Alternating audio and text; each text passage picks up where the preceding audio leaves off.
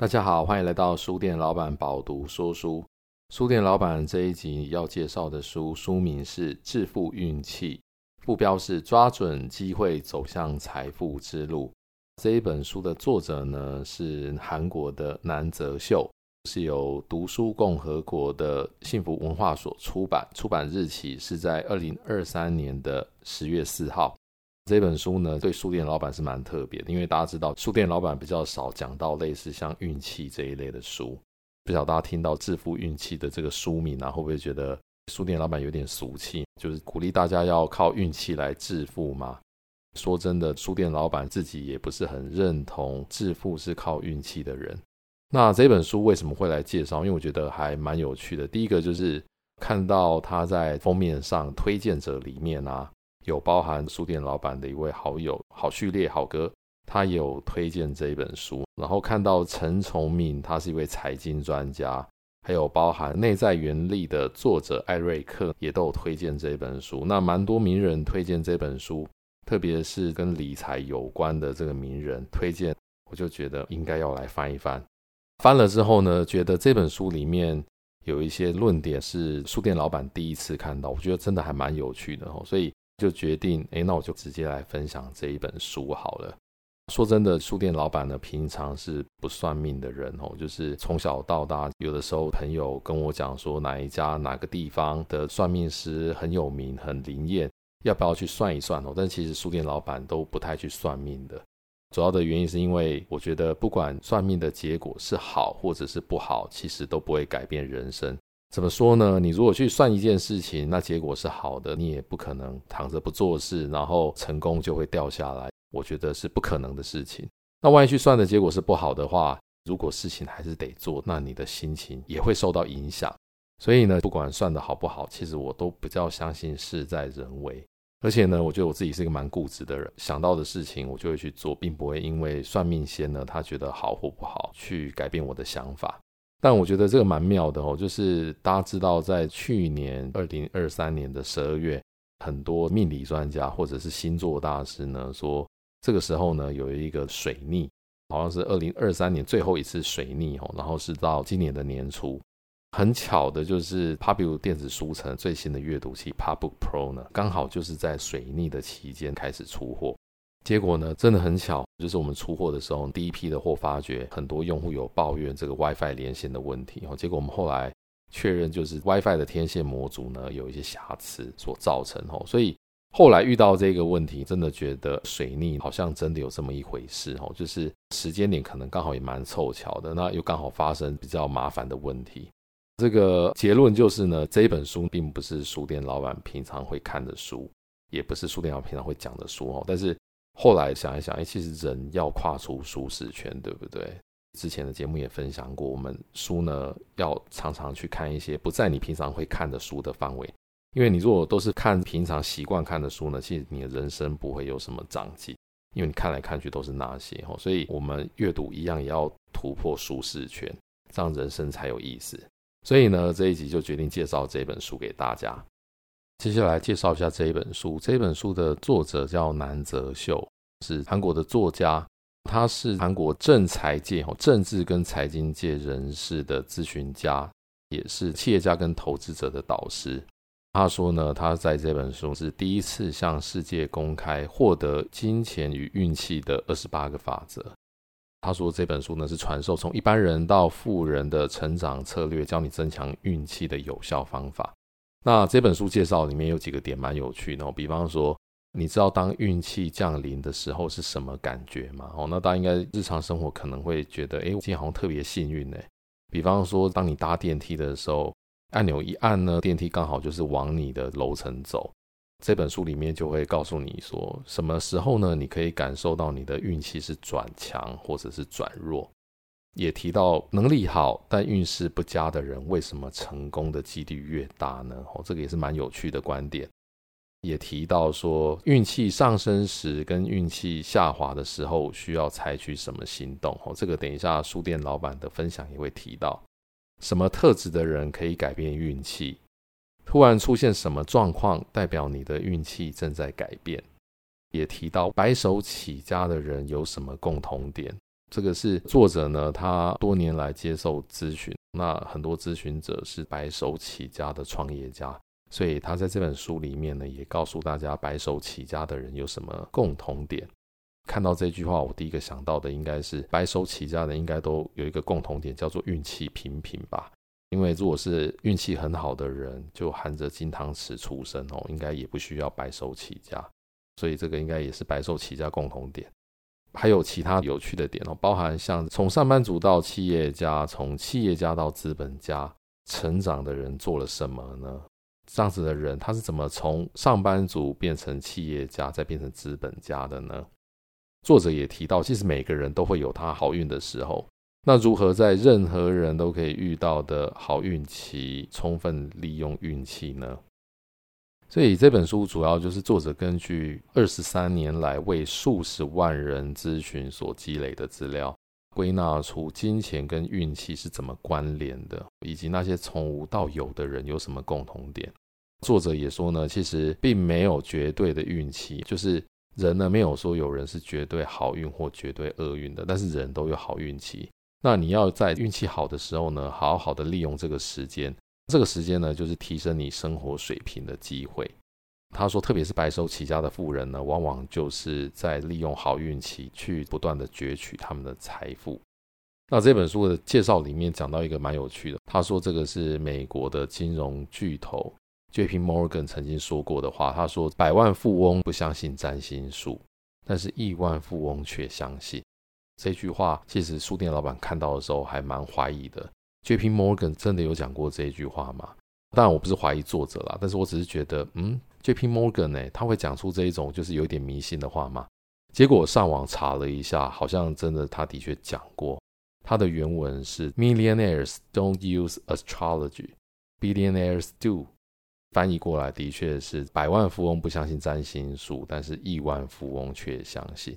作者引用 J.P. Morgan 的话说呢，其实越是成功的人，尤其是富人，他们在做一些重要的决定的时候，比方说买房子啊、买地啊，或者是开新的公司啊，甚至是招聘重要的员工的时候，都会去征询专家，比方说是命理师啊，或者是运势的专家，并且相信咨询的结果。所以我觉得这个是蛮有趣的一件事情，告诉我们可能蛮多的亿万富翁呢，都比我们想象的还要迷信一些。所以呢，作者在这本书里面提到说，既然连亿万富翁都相信的话，你怎么又可以不相信呢？那他觉得呢，其实每个人都是有机会踏上财富的道路的，但是重点就是要先了解金钱跟运气的规律，而且呢，要努力挑战自我。就是说，你也不能够完全都靠运气，你一定要不断的挑战自我，然后呢，从失败中去学习，不断的自我提升。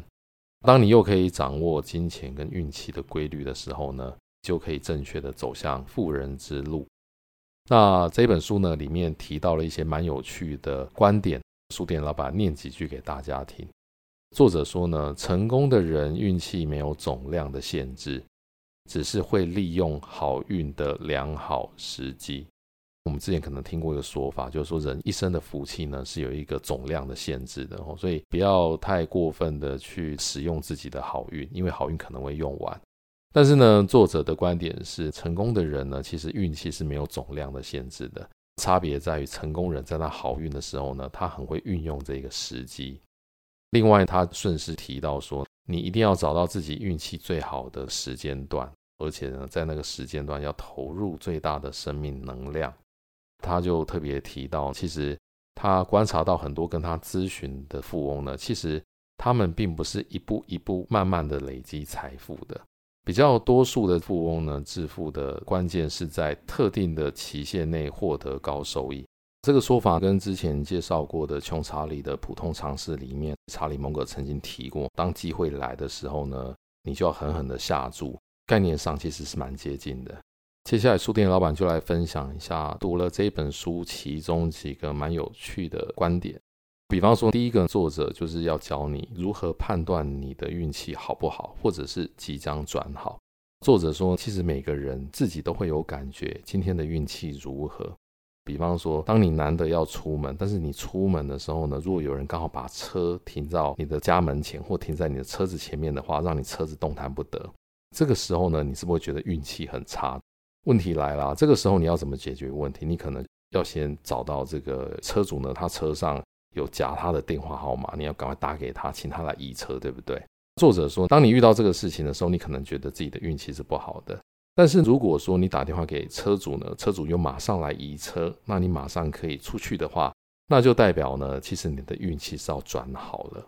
但是呢，如果说打给车主，车主都不接电话，然后导致你车子出不去，影响你整天的行程呢，相反的，这个运气可能就是比较不好的状况。那作者说，其实人有时候可能都会遇到一些状况，比方说毫无原因，但是你可能。很奇怪的就是，你连续三到六个月持续有好事发生，比方说连续几个月随便投资买卖股票啊、当冲啊都可以赚钱，类似这样子的好事，如果可以持续发生的话，就是走大运的时候。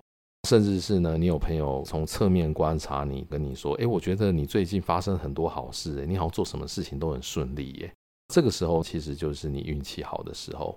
作者也说，当你在走运的这个期间，你也会发现，就算有出了一点错也没有关系，一切都能够顺利的度过，宛如九死一生哦。比方说，你可能发生了严重的车祸，但是这个车祸呢，最后可以毫发无伤的话，那你算是运气走强的阶段。相反的，当运气不好的时候怎么办呢？那作者说，当你运气不好的时候呢，你最常心里面有一个感觉就是。现在整个宇宙都在阻挡我这种感觉哦，意思就是不管你做什么事情，你都觉得非常的不顺利。作者他说呢，当你觉得好像全世界都在跟你作对的时候呢，最好的方式就是低调行事，静观不变。所以当运气不好的时候，怎么样尽心尽力还是不见起色？作者说呢，这个时候不妨就调整呼吸，然后在原地按下开关。从启动模式变成静止模式，想象自己是进入冬眠也无妨。作者说呢，他常常遇到经历刚好运气不好、事情不顺遂的客户来找他咨询。他说他都会跟客户讲，第一个要做的是锻炼，第二个就是接受。锻炼跟接受以外，也不要因此感到挫折。为什么呢？因为心里面心知肚明，一件事情就是你现在刚好是运气比较不好的时候，但是暴风雨终将会过去。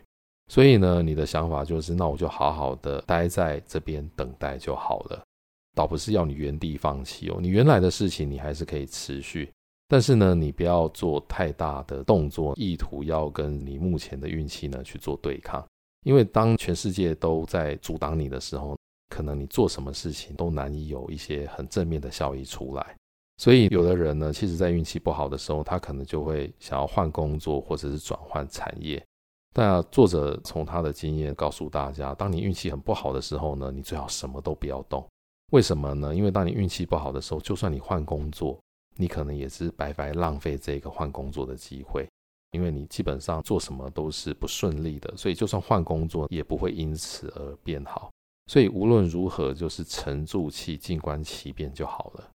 讲完了运气不好的时候，那运气转好的时候呢，其实就是左右逢源，然后呢，你走到哪边都有好事发生，或者是你会觉得好像随时随地随处呢都有大门为你敞开的感觉。这个就是你运势上升的时候。作者说，当你运势上升的时候，可能的机会将会发展在各个方面哦，就像我刚刚讲的，就是到处逢源的感觉。那在这个运气转好的期间呢，不管你是斜杠经营其他的事业，或者是投资，或者你的自营的事业，甚至是恋爱呢，这四个领域都会特别的顺利。作者他说呢，其实最重要的就是要把握好运来临的期间，只要机会降临的话，无论什么都要动身去做。所以呢，其实他的说法跟大家一般的见解反而是相反的。就是很多人在好运的时候，他可能会觉得，诶，我现在运气很好，所以我尽量不要去更改什么东西，或者是我不要做什么东西，我要维持我的好运。反而是作者他是建议大家，当你运气好的时候，你应该要什么事情都去做，因为你在运气好的时候，什么事情都去做，通常都可以成功。相反的，就像刚刚提到的，当你运气不好的时候呢，最好就什么都不要做，不要尝试去改变什么。所以我觉得这个是作者提到蛮有趣的点。所以，当你运气来的时候呢，不妨去做一些新的想做的，或者是一直想做但都没去做的事情。包含投资也一样。他觉得，当你运气好的时候，可以在能够承担风险的范围内尽量去投资。他说呢，在这时候投资大部分都会有正收益。那我觉得作者还有提到一个蛮有趣的观点，这个是我第一次听到的，就是当你好运的时候，请将多余的运气当做自己的钱财般运用。那我一开始看到这句话的时候，其实觉得蛮有趣，但是有一点不太懂它的意思。为什么叫做多余的运气可以当做自己的钱财般运用？后来去想了一下，你会怎么用你的钱财呢？我们当有一定的运气或一定的钱财的话，我们可能会想说，诶，那我要百分之多少拿去投资什么东西啊？或百分之多少拿来买什么东西？所以呢，当你的运气好到可以去运用的时候呢，你应该就要想，我要把这个运气用在什么地方，它可以帮助我更多，或者是让我未来的人生更好。毕竟一个人一天就是二十四小时嘛，那你运气好的时间也是有限的，时间花在哪里，成就就在哪里。你要怎么样把你好的运气的这一段时间谨慎的运用？我觉得这个应该是作者他想要表达的意思。接着，作者他也分享一个很有趣的观点，这个也是我第一次听到有人针对这个主题去剖析的。那他说呢，当你运气好的时候，你要照顾别人嘛，这个是一个很有趣的观点哦。那当然，大家都知道有一句俗语叫做“泥菩萨过江，自身难保”，意思就是当你自己呢可能运气都不好的时候，千万不要想要去照顾别人哦，因为你自己都是泥菩萨了，怎么还有余力可以照顾别人呢？相反的，当你运气很好的时候，你应该要去照顾别人嘛。作者他的观点是，当你可能是三到五年甚至十年大运的时间来的时候呢，你在这一个成长的过程中，应该要专注在自己身上，不要去照料别人。他甚至说呢，你不要太早想要去照料别人，甚至呢，他定了一个标准叫做。你在赚到一百亿韩元以前，千万不要告诉周遭的人你现在有多少资产。那大家知道一百亿韩元大概是多少吗？其实台币跟韩元大概是一比四十啦，所以一百亿韩元大概是二点五亿的新台币左右。意思就是说呢，当你的资产有二点五亿新台币以上之前呢，你都不要告诉别人你现在你的资产有多少。作者的意思就是说，你可能有一点富有，你可能有些钱，但是呢，你先不要自满，也不要这么早去照顾别人。为什么呢？因为如果你的钱不是这么多的时候，你去照顾别人的话，第一个你可能会分心，然后第二个可能别人也会因为嫉妒你而去做出一些对你不利的事情。有趣的事情来了，为什么一定要叫一百亿韩元以上？难道你有一百亿韩元，大家就不会嫉妒你，或者是不会去做对你不利的事情吗？作者的意思就是说，你今天看到一个富有的人，当他开的是一般的名车的时候，比方说宾士车，你可能会觉得对这个人有一点酸葡萄的心态，或者是有点妒忌他。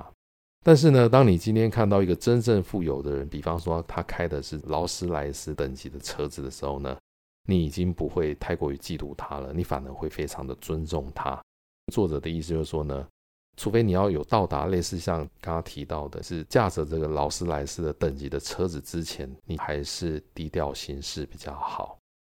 那当你到达一百亿韩元这个 level 之后呢，其实大家也不会去妒忌你了，而且相反的是，你到哪里，大家都是把你看待像是另外一个 level 的人一样。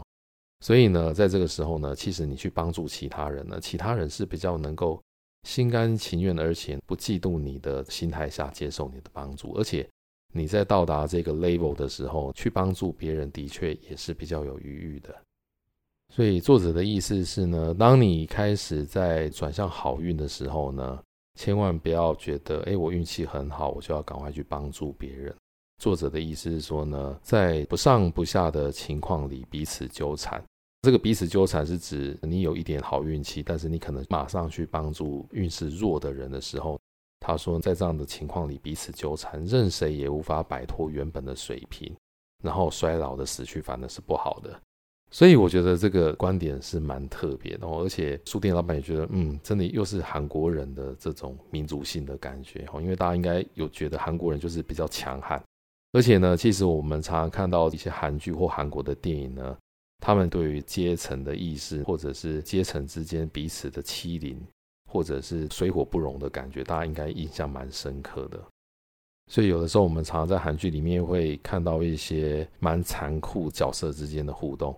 现在呢，在看到韩国的作者写出这样子的建议跟内容，你就会觉得韩国人的民族性真的跟我们有很大的不同。所以可能我们大部分台湾人的观点是心有余力的时候呢，就要尽量的去帮助别人。但是呢，韩国人告诉你，如果资产没有赚到一百亿之前，其实你不需要轻易的去帮助别人，也千万不要告诉别人你有多少资产。这本书里面呢，还有讲到一种状况，就是当你运气转好的时候，可能会想要大展身手去做很多事情。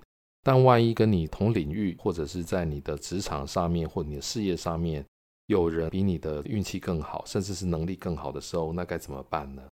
这个时候呢，作者给的建议是：第一个，不与第一名竞争；第二个呢，你应该去做符合时代的工作。那我觉得这一段也蛮有趣的。那这一段呢，书店老板就卖个关子，就不在节目里面跟大家讲详细的细节。那书店老板这边呢，鼓励大家，如果对于这个领域有兴趣的话呢，可以去买这本书来做阅读。以上呢，就是书店老板今天的分享。最后呢，也分享一个来自于这本书，也是韩国的一个冷知识。这本书的作者提到，懂得理财的人也喜欢获得知识。据说年薪达到一亿韩元的人，每个月会读七本书。那一亿韩元呢，大概是两百五十万台币。意思就是说，现在在韩国呢，只要年薪达到两百五十万台币的人呢，平均每个月会读七本书。所以，其实作者也非常鼓励，除了在运气好的时候呢，你应该要多多尝试，多多大展身手以外呢，你其实在平常应该要透过阅读，不断的学习，去增加自己处理事情的经验跟能力。以上呢，就是书店老板今天的分享。你到这个月目前读了几本书了呢？书店老板饱读说书这个节目呢，是由 Pubu 电子书城独家赞助，请大家呢可以去参考节目资讯栏的链接，以折扣码跟优惠的价格购买电子书来做阅读。希望大家可以多多的阅读。那以上呢就是书店老板这一集的分享，我们下一集见。